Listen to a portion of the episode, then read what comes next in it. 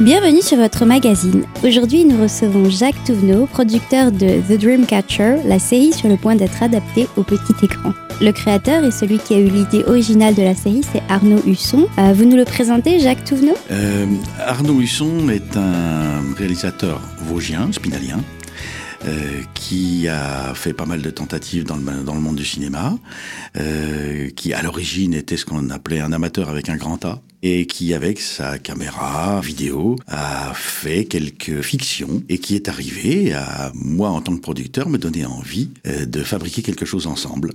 Et ça a été le cas avec The Dreamcatcher. Alors le personnage principal qui s'appelle Jodie est porté par euh, l'actrice euh, Aurore Cellier. Est-ce que c'était un choix évident ou est-ce qu'il y a eu plusieurs essais qui ont été faits euh, afin de la trouver? En général, quand on tourne des choses, il y a des miracles qui se font. C'est marrant, mais ça existe. D'abord, Aurore est vosgienne. On l'a connue parce que, euh, déjà à l'époque, elle faisait, quand nous avons commencé les recherches et quand nous avons commencé à tourner euh, la web série, on avait besoin de, de, de, de quelqu'un qui soit disponible déjà. Elle faisait ses études de comédie. Elle a continué ses, ses études euh, au conservatoire de Créteil. Aujourd'hui, je viens d'apprendre il y a très peu de tant qu'elle va jouer prochainement dans une euh, grande série connue à la télévision, euh, elle progresse. Et à cette époque-là, eh bien, on avait besoin de gens qui étaient à la fois bénévoles, parce que c'est une affaire de bénévoles au tout départ. Et puis on avait besoin de quelqu'un qui sache euh, prendre le rôle à bras le corps. Et elle a été l'idéal. À ce point que dans les contacts que nous avons eus entre-temps avec la presse et même avec la presse nationale, pour ne pas la citer, Télérama. Un critique de Télérama qui nous a dit, surtout s'il y a quelque chose qu'il faudra jamais changer, c'est elle. Il faut la conserver. Alors on va la conserver et c'est avec elle qu'on continuera l'aventure. Donc on la retrouvera dans la série longue à la télévision. Bien évidemment. Alors combien de combien de temps d'écriture euh, une web série c'est assez une web série? J'allais dire c'est assez court non, ça fait la longueur à peu près d'un long métrage. Donc les 11 épisodes de 10 à 12 minutes que nous avons créés en web série, on fait un film en long qui fait 1h50. Aujourd'hui, on s'attaque à un autre rocher. Et il est haut, puisque au lieu d'une heure cinquante, la longueur d'un long métrage, nous voici avec... Euh, on a écrit pour l'instant une douzaine d'épisodes de 52 minutes, ça nous fait plus de 7 heures. Le sport n'est pas le même. Tout d'un coup, on rentre dans une cour très large, très haute, et il va falloir faire avec, et c'est ce qu'on est en train de créer. Alors avant de développer un peu plus le passage de la web série à une série à la télévision, je vous propose de nous résumer l'intrigue de la web série. En fait, c'est l'histoire d'une jeune femme qui, depuis toute petite, a été non pas séquestrée, mais on va dire euh, mise à l'écart dans un institut médico-psychiatrique, parce qu'elle présentait un trouble assez spécifique, ou tout au moins une, une particularité, un don, c'est que elle était capable, elle est encore capable de euh, capturer les rêves des gens qui dorment à ses côtés. D'où The Dreamcatcher, le titre, et en même temps, d'où un postulat, quelque chose d'assez exceptionnel, j'allais dire, qui n'arrive pas dans la vie courante, évidemment, mais c'est l'architecture de l'histoire qui s'oriente autour de ce postulat, capturer les rêves des gens. Et on peut imaginer bien évidemment toutes les catastrophes qui peuvent arriver autour, parce qu'elle conserve les rêves, qu'ils soient beaux ou qu'ils soient moins beaux, les cauchemars aussi, ça la fait souffrir beaucoup. Et en même temps, euh, en même temps, euh, les gens qui lisent dans le cerveau des autres, on peut s'imaginer que dans l'histoire, ça va faire euh, des jaloux, ça va faire bien sûr aussi des gens qui vont être intéressés d'une manière pas toujours très honnête. Ça peut être aussi la politique, l'armée qui s'intéresse à ces genres de, cas particuliers. Ça peut être aussi la recherche scientifique, mais encore d'autres, comment je dirais, d'autres personnes, d'autres entités qui ont, besoin de faire avancer les choses, mais qui en même temps détournent la véritable origine de son don. Et elle, elle est prisonnière. Elle est prisonnière de tout ça. C'est une belle histoire parce que c'est une histoire qui pourrait arriver à tout le monde, sauf que avoir ce don, pour l'instant, ça n'existe encore pas. En effet. En ce qui concerne la série à la télévision, je suppose que l'histoire est remanipulée. Euh, Peut-être que cette jeune femme qui s'appelle Jodie va vivre plus de rebondissements. Euh, Peut-être y aura-t-il de nouveaux personnages? C'est très important. On ne va pas délayer une web série pour en faire une série de télé. Ça se saurait, ça se verrait.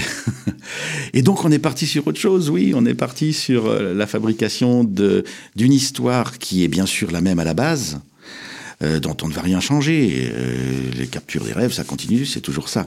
Mais en même temps, on a pu rentrer maintenant dans des euh, dans une réflexion plus profonde, dans des descriptions de personnages qui sont beaucoup plus profonds aussi, dans une étude de personnages.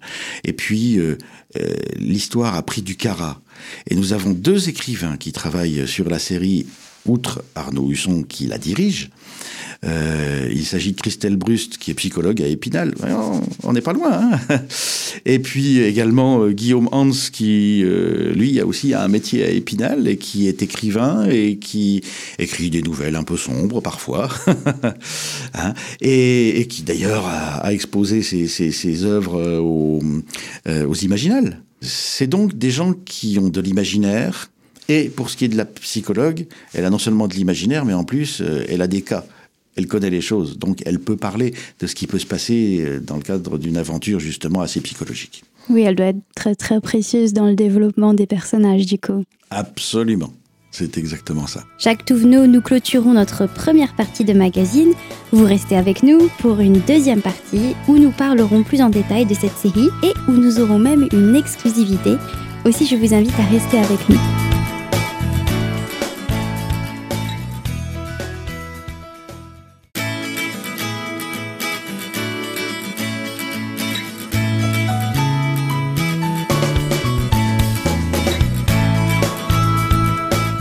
De retour parmi nous pour cette deuxième partie de notre magazine consacrée à The Dreamcatcher, la web série sur le point d'être adaptée à la télévision que nous avons résumée dans notre première partie avec notre invité, Jacques Touvenot. Comme je l'ai précisé tantôt, vous partez pour un tournage d'une série à la télévision. Alors combien de temps ça prend un tournage d'une telle envergure? Alors il y a le temps qu'on prend en général, euh, ce sont des moyennes bien évidemment, et puis il y a le temps qu'on doit prendre et le temps qu'on veut prendre. Ça, c'est encore un peu différent. Euh, on est vraiment dans le cadre d'une série longue, télé, mais qui n'est pas une série de plateaux.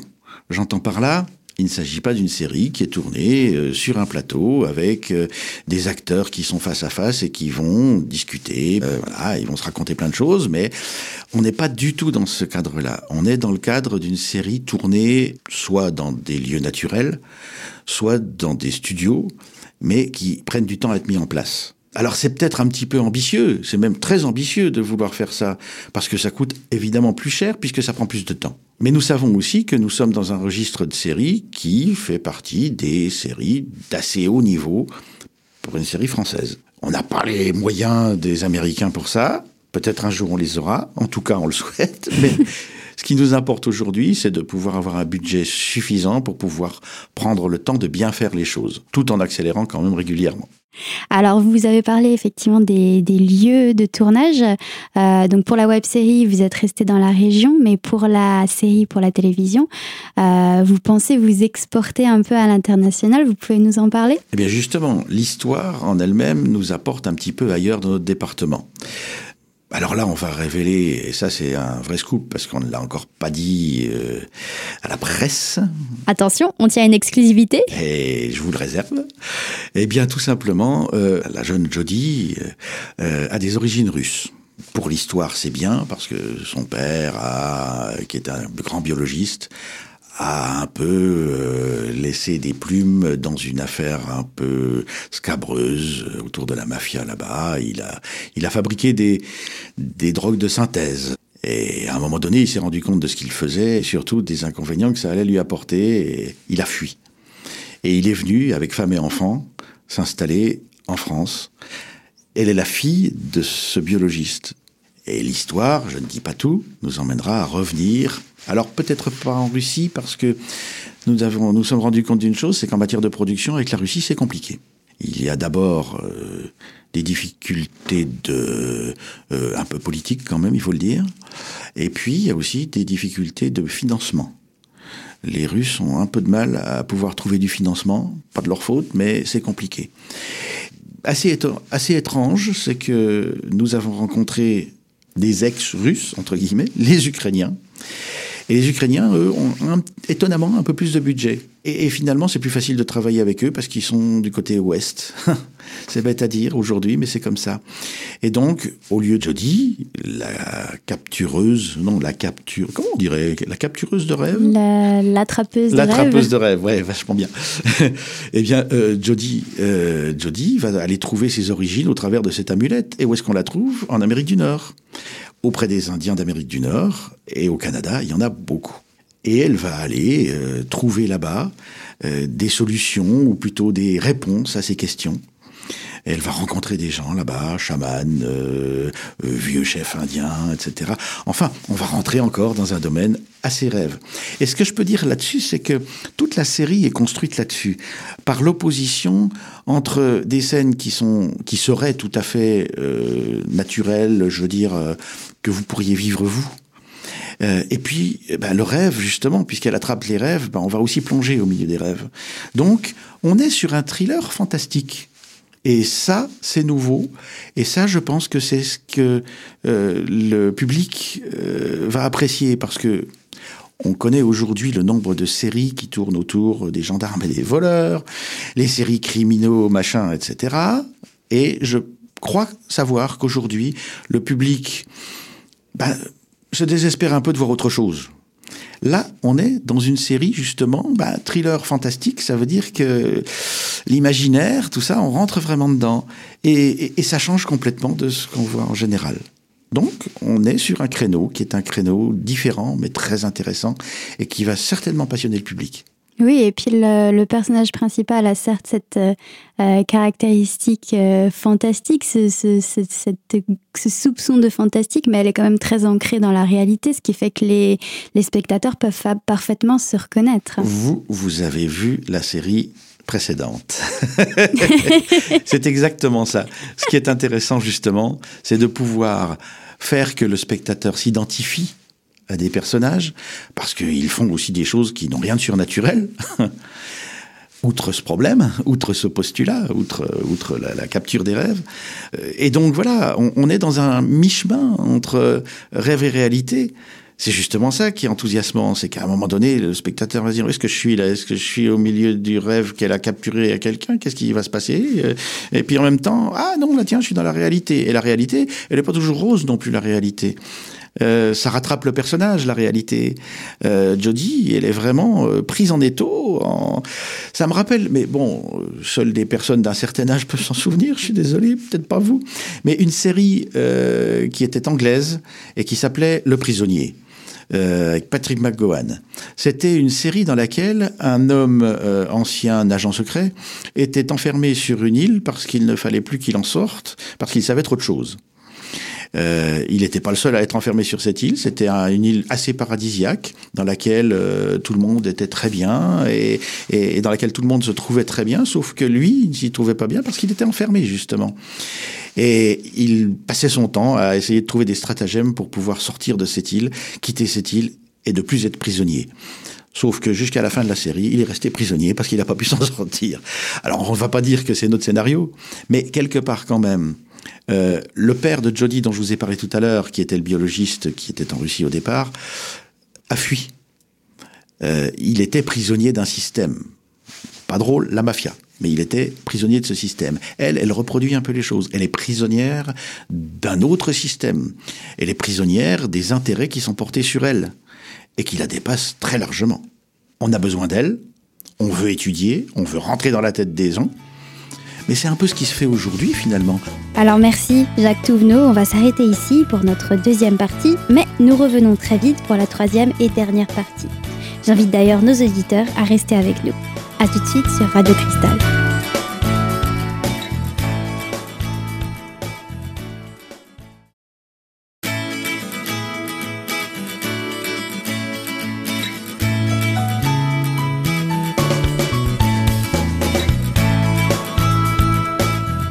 Retrouvons pour la suite et fin de notre magazine sur la web série et future série à la télé The Dreamcatcher dans notre dernière partie. Jacques Touvenot, vous évoquiez les points communs avec la réalité jusque dans l'aspect un peu fantastique de la série, résidant dans la capacité surnaturelle de l'héroïne à attraper les rêves.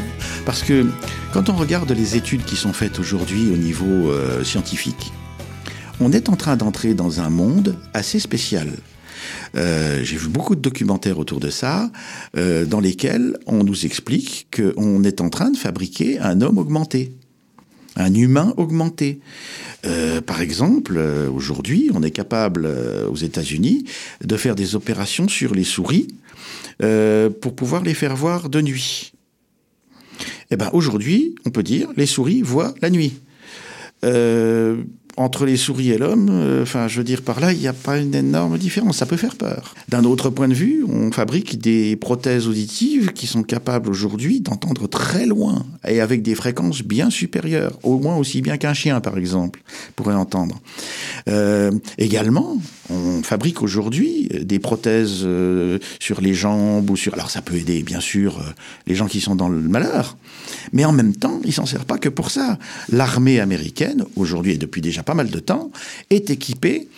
Ce sont des gens de grands robots. Enfin, l'humain devient robot parce qu'il est assisté par des prothèses qui lui permettent d'aller plus vite en avant, de sauter plus vite, de, réagir plus vite. Et là, euh, bah, je dois dire qu'on est dans un monde dans lequel euh, il va falloir faire avec, mais l'humain est en train de changer. Euh, est-ce qu'on peut alors parler du mythe du super-héros? Alors attention, on n'est surtout pas dans une série de super-héros. Elle n'est pas une super-héros. Et justement, ça la rend plus proche de nous. Elle est capable de faire des choses, elle est prisonnière de ça, mais elle a effectivement un don qui l'emmène à des perceptions qui sont très au-delà de ce que l'humain peut faire en général. Et on est un peu sur cette espèce de limite, justement, hein, euh, entre l'éthique et pas l'éthique, c'est-à-dire euh, qu'est-ce qu'on va en faire? Et c'est ça qui est intéressant dans cette série, c'est que on, parle de choses euh, en en, en faisant de la fantaisie, mais en même temps, on parle de choses qui, existe bien. C'est-à-dire que les vraies questions sont là. Est-ce qu'il faut que l'armée continue à, aller piocher dans ce qui est euh, presque surnaturel à un moment donné? Est-ce que la politique n'est pas intéressée de savoir ce qui se passe dans la tête des autres? Bien sûr que si. Euh, et, et, tout un monde autour qui se construit parce que l'argent... Le nerf de la guerre. Oh, c'est même pire. c'est la guerre. eh bien, on en parle dans la série, évidemment, on aborde ces sujets-là. Et c'est pour ça que derrière une fantaisie ou fantastique ou quelque chose comme ça, euh, il y a quand même, y a quand même des thèmes intéressants, des thèmes qui, qui, qui nous touchent parce qu'ils sont très humains. Effectivement, oui. Alors, euh, pour, euh, pour conclure euh, cette interview, je voulais vous poser une question par rapport aux séries en général qui sont souvent considérées comme des, des sous-cultures par rapport au cinéma. Est-ce que vous pensez aujourd'hui que les séries peuvent se tenir sur un pied d'égalité avec le cinéma au niveau qualitatif? Alors, la question est sensationnelle parce que effectivement, c'était deux mondes qui étaient séparés il y a encore pas très longtemps. Euh, les séries, jusque-là, euh, et même encore un peu aujourd'hui, ne, ne bénéficient pas des mêmes budgets que le cinéma. Ne bénéficiez pas des mêmes budgets que le cinéma. Ça change. À l'époque, euh, avec assez peu d'argent, il fallait tourner très vite. Ce qui faisait d'ailleurs que la qualité de ce qu'on appelait les séries à l'époque, et qu'on a aussi appelé à un moment donné les téléfilms, était tournée le plus rapidement possible, en studio pour aller plus vite, beaucoup de dialogues, mais ça coûtait pas cher. Alors ce qui fait qu'on a pu à un moment donné penser que certaines séries étaient un peu du sous-cinéma, euh, bon, tournées très rapidement, etc. C'est pas faux, mais quelque part, euh, ce serait aussi faire un procès à ceux qui essayaient de faire bien. Donc euh, voilà, ça a existé, c'est comme ça, voilà. mais en même temps, je pense que le monde de la série a évolué parce qu'il n'est plus uniquement que télévisuel. On trouve en téléchargement euh, beaucoup de séries aujourd'hui. Il y a même des fournisseurs d'accès à du téléchargement qui ne produisent plus aujourd'hui ou presque que de la série. Et à un moment donné, bah, ça a fait se poser la question à tout ce monde du cinéma qui s'est dit mais nous gagnons de notre argent à faire du cinéma en salle, mais nous pourrions peut-être gagner aussi de l'argent à faire de la série.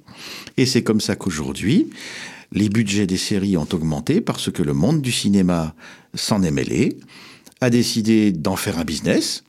Il y a un énorme business de la série aujourd'hui. Et donc, bah, ça permet aussi d'avoir des artistes qui coûtent plus cher. Hein. à l'époque, euh, il y a quelques années de ça, on ne connaissait pas trop. Ou alors, disons que au départ des séries, les gens n'étaient pas connus. Peut-être qu'après, ils le devenaient. C'était quelque part un peu un tremplin pour entrer dans le monde du cinéma. Complètement. Et aujourd'hui, comme le monde du cinéma s'y est ouvert et y met euh, ses finances, bah, aujourd'hui, force est de constater qu'on trouve euh, au casting des séries des gens qui sont des acteurs confirmés, connus. Et Depardieu, qui a quand même fait la série Marseille, qui est sur Netflix. Euh, Depardieu, c'est pas le même budget que, si on tourne avec Depardieu que si on tourne avec Aurore. Peut-être maintenant. J'espère que pour elle, ça va changer. Mais c'est vrai que voilà, c'est ce qui change en fait. Les budgets euh, ont été largement euh, améliorés et permettent de faire aujourd'hui des choses qui sont de qualité cinématographique. En fait, c'est vrai, une série aujourd'hui, qu'est-ce que c'est? Bah, C'est un très long film.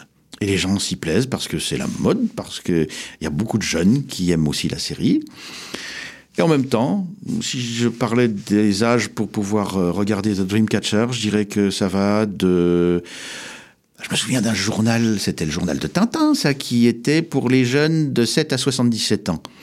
Bah, on est un peu sur la même philosophie. On peut aller, de, je ne dirais pas 7 ans parce que de temps en temps l'histoire est un peu rude, mais je dirais à partir de 12 ou 15 ans ou 14 ans jusqu'à euh, plus de 70 ans, bien évidemment. Mhm. donc début d'adolescence jusqu'à. Mais oui. Jusqu'à plus soif. Voilà. Ça ne veut pas dire qu'on va quand même faire une série qui va durer euh, éternellement. On sait qu'un jour elle s'épuisera et qu'il faudra arrêter avant que ce soit grave.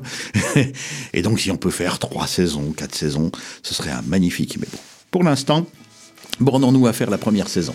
Nous arrivons au bout de notre magazine. Pour plus d'informations, vous pouvez retrouver The Dreamcatcher à la fois sur Facebook et Instagram en tapant The Dreamcatcher la série. Vous pouvez aussi soutenir le projet financièrement via le financement participatif en ligne sur le site Kickstarter, K-I-C-K-S-T-A-R-T-E-R.